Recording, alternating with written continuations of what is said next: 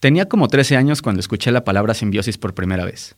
Lo primero que vino a mi mente fue una especie de caracol o una ameba.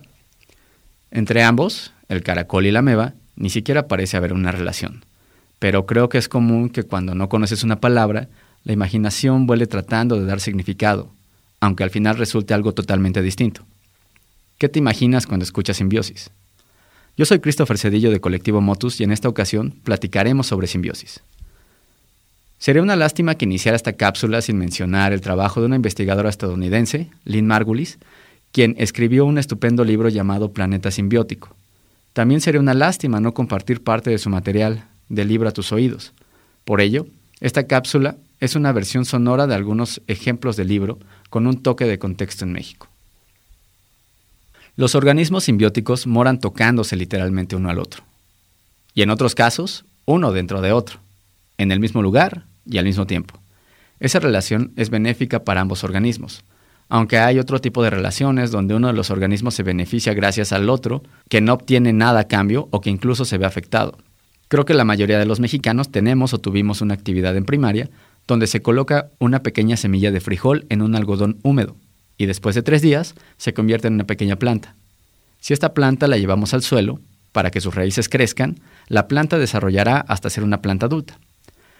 Una vez que la planta es adulta, si la sacamos del suelo, encontraríamos adheridas a las raíces una especie de bolita que son en realidad bacterias que le ayudan a obtener nutrientes. Esas bacterias son capaces de tomar el nitrógeno del aire y convertirlo en fertilizante, que la planta necesita como alimento. Esa es una relación simbiótica. Otro ejemplo son las vacas, que no podrían digerir la hierba si su aparato digestivo no estuviera preparado para ello con una gran cantidad de microorganismos que degradan la celulosa en azúcares.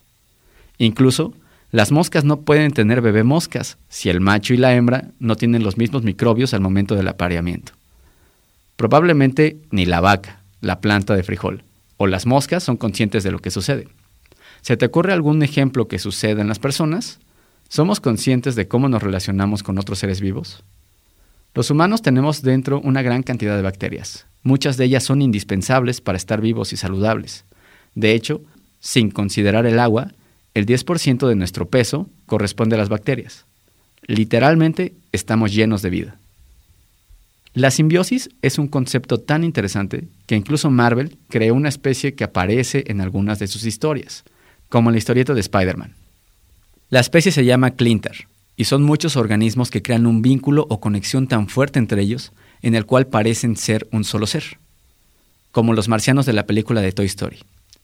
También en el arte han usado el concepto. Algunos artistas trabajan en la simbiosis entre el arte, la ciencia y la tecnología.